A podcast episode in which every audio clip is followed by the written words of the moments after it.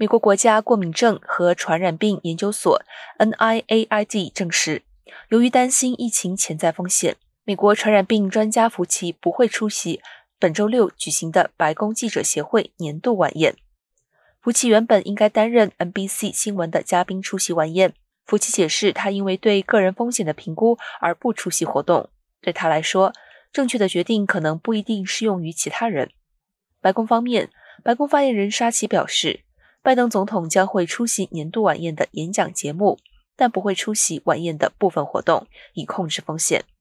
据了解，白宫记者协会将要求今年的晚宴参会者出示新冠疫苗接种证明以及当天的阴性检测报告才能入场。